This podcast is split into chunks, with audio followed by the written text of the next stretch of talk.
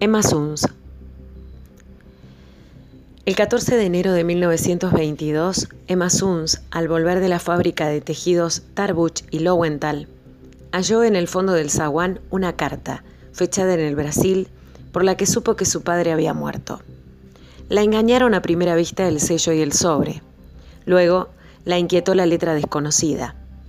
Nueve o diez líneas borroneadas querían colmar la hoja.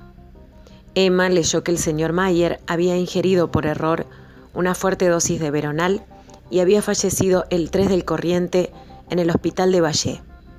Un compañero de pensión de su padre firmaba la noticia, un tal Fein o Fine de Río Grande, que no podía saber que se dirigía a la hija del muerto. Emma dejó caer el papel.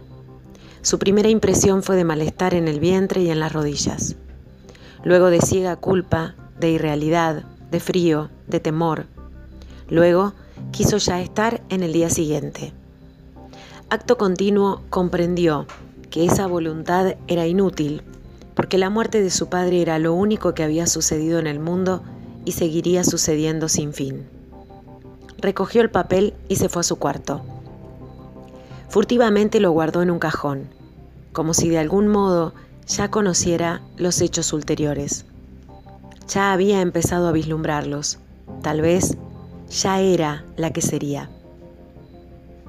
En la creciente oscuridad, Emma lloró hasta el fin de aquel día el suicidio de Manuel Mayer, que en los antiguos días felices fue Emanuel Suns. Recordó veranos en una chacra cerca de Gualeguay. Recordó o trató de recordar a su madre, Recordó la casita de Lanús que les remataron. Recordó los amarillos Los Ángeles de una ventana. Recordó el auto de prisión, el oprobio. Recordó los anónimos con el suelto sobre el desfalco del cajero. Recordó, pero eso jamás lo olvidaba, que su padre, la última noche, le había jurado que el ladrón era Lowenthal. Lowenthal. Aaron Lowenthal. Antes gerente de la fábrica y ahora uno de los dueños. Emma desde 1916 guardaba el secreto. A nadie se lo había revelado, ni siquiera a su mejor amiga, Elsa Urstein.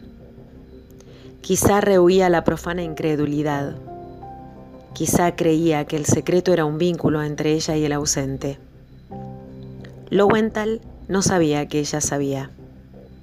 Emma Suns derivaba de ese hecho ínfimo un sentimiento de poder.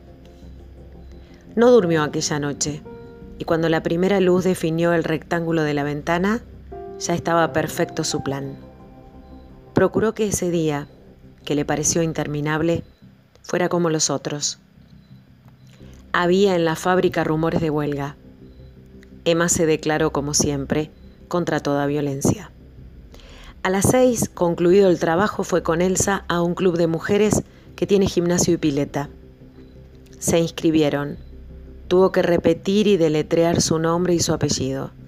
Tuvo que festejar las bromas vulgares que comentan la revisación. Con Elsa y con la menor de las Ronfus discutió a qué cinematógrafo irían el domingo a la tarde. Luego se habló de novios, y nadie esperó que Emma hablara. En abril cumpliría 19 años, pero los hombres le inspiraban aún un temor casi patológico. De vuelta, preparó una sopa de tapioca y unas legumbres. Comió temprano, se acostó y se obligó a dormir. Así, laborioso y trivial, pasó el viernes 15, la víspera. El sábado la impaciencia la despertó la impaciencia, no la inquietud, y el singular alivio de estar en aquel día por fin. Ya no tenía que tramar y que imaginar. Dentro de algunas horas alcanzaría la simplicidad de los hechos. Leyó en la prensa que el Hams de Malmo zarparía esa noche del dique 3. Llamó por teléfono a Lowenthal, insinuó que deseaba comunicar, sin que lo supieran las otras, algo sobre la huelga y prometió pasar por el escritorio al oscurecer. Le temblaba la voz. El temblor convenía a una delatora. Ningún otro hecho memorable ocurrió esa mañana. Emma trabajó hasta las 12 y ficó con Elsa y con Perla Ronfus los pormenores del paseo del domingo. Se acostó después de almorzar y recapituló, cerrados los ojos, el plan que había tramado. Pensó que la etapa final sería menos horrible que la primera y que le depararía sin duda el sabor de la victoria y de la justicia. De pronto, alarmada, se levantó y corrió al cajón de la cómoda. Lo abrió. Debajo del retrato de Milton Sills, donde la había dejado anteanoche, estaba la carta de Fine. Nadie podía haberla visto. La empezó a leer y la rompió. Referir con alguna realidad los hechos de esa tarde sería difícil y quizá improcedente. Un atributo de lo infernal es la irrealidad, un atributo que parece mitigar sus terrores y que los agrava tal vez.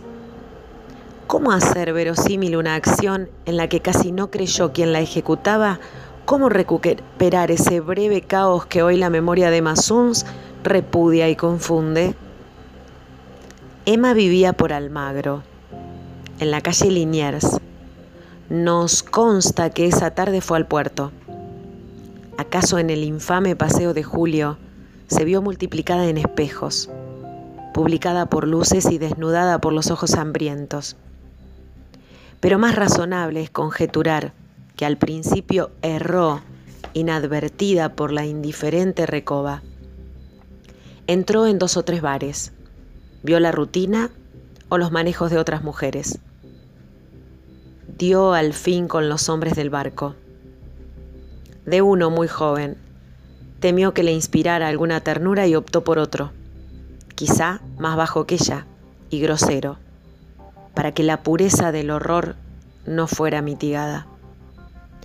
El hombre la condujo a una puerta y después a un turbio zaguán y después a una escalera tortuosa y después a un vestíbulo, en el que había una vidriera con los ángeles idénticos a los de la casa en Lanús y después a un pasillo y después a una puerta que se cerró. Los hechos graves están fuera del tiempo, ya porque en ellos el pasado inmediato queda como tronchado del porvenir, ya porque no parecen consecutivas las partes que lo forman. En aquel tiempo fuera del tiempo, en aquel desorden perplejo de sensaciones inconexas y atroces, ¿Pensó Emma Suns una sola vez en el muerto que motivaba el sacrificio? Yo tengo para mí que pensó una vez y que en ese momento peligró su desesperado propósito. Pensó, no pudo pensar, que su padre le había hecho a su madre la cosa horrible que a ella ahora le hacían. Lo pensó con débil asombro y se refugió enseguida en el vértigo. El hombre, sueco o finlandés, no hablaba español. Fue una herramienta para Emma, como ésta lo fue para él, pero ella sirvió para el goce y él para la justicia. Cuando se quedó sola, Emma no abrió enseguida los ojos. En la mesa de luz estaba el dinero que había dejado el hombre. Emma se incorporó y lo rompió como antes había roto la carta. Romper dinero es una impiedad, como tirar el pan. Emma se arrepintió apenas lo hizo. Un acto de soberbia. Y en aquel día. El temor se perdió en la tristeza de su cuerpo, en el asco. El asco y la tristeza la encadenaban pero Emma lentamente se levantó y procedió a vestirse. En el cuarto no quedaban colores vivos. El último crepúsculo se agravaba. Emma pudo salir sin que la advirtieran. En la esquina subió a un lacroce que iba al oeste. Eligió, conforme a su plan, el asiento más delantero, para que no le vieran la cara. Quizá le confortó verificar en el insípido trajín de las calles que lo acaecido no había contaminado las cosas. Viajó por barrios decrecientes y opacos, viéndolos y olvidándolos en el acto, y se apeó en una de las bocacalles de Warnes.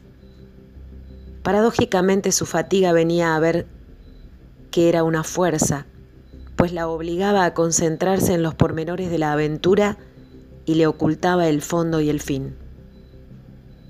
Aaron Lowenthal era para todos un hombre serio.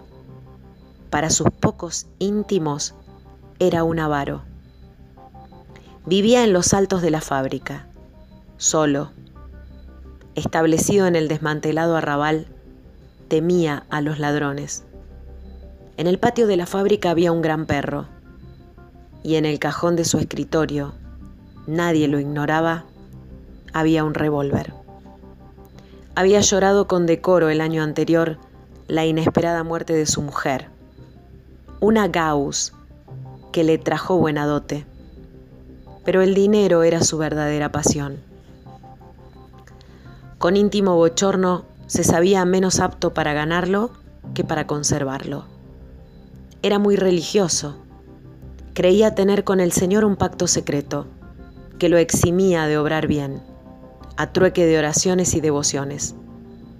Calvo, corpulento, enlutado, de quevedos ahumados y barba rubia. Esperaba de pie junto a la ventana el informe confidencial de la obrera Suns. La vio empujar la verja, que él había entornado a propósito y cruzar el patio sombrío. La vio hacer un pequeño rodeo cuando el perro atado ladró. Los labios de Emma se atareaban como los de quien reza en voz baja. Cansados, repetían la sentencia que el señor Lowenthal oiría antes de morir. Las cosas no ocurrieron como había previsto Emma Suns. Desde la madrugada anterior, ella se había soñado muchas veces, dirigiendo el firme revólver, forzando al miserable a confesar la miserable culpa y exponiendo la intrépida estratagema que permitiría a la justicia de Dios triunfar de la justicia humana. No por temor, sino por ser un instrumento de la justicia, ella no quería ser castigada. Luego, un solo balazo en la mitad del pecho rubricaría la suerte de Lowenthal. Pero las cosas no ocurrieron así.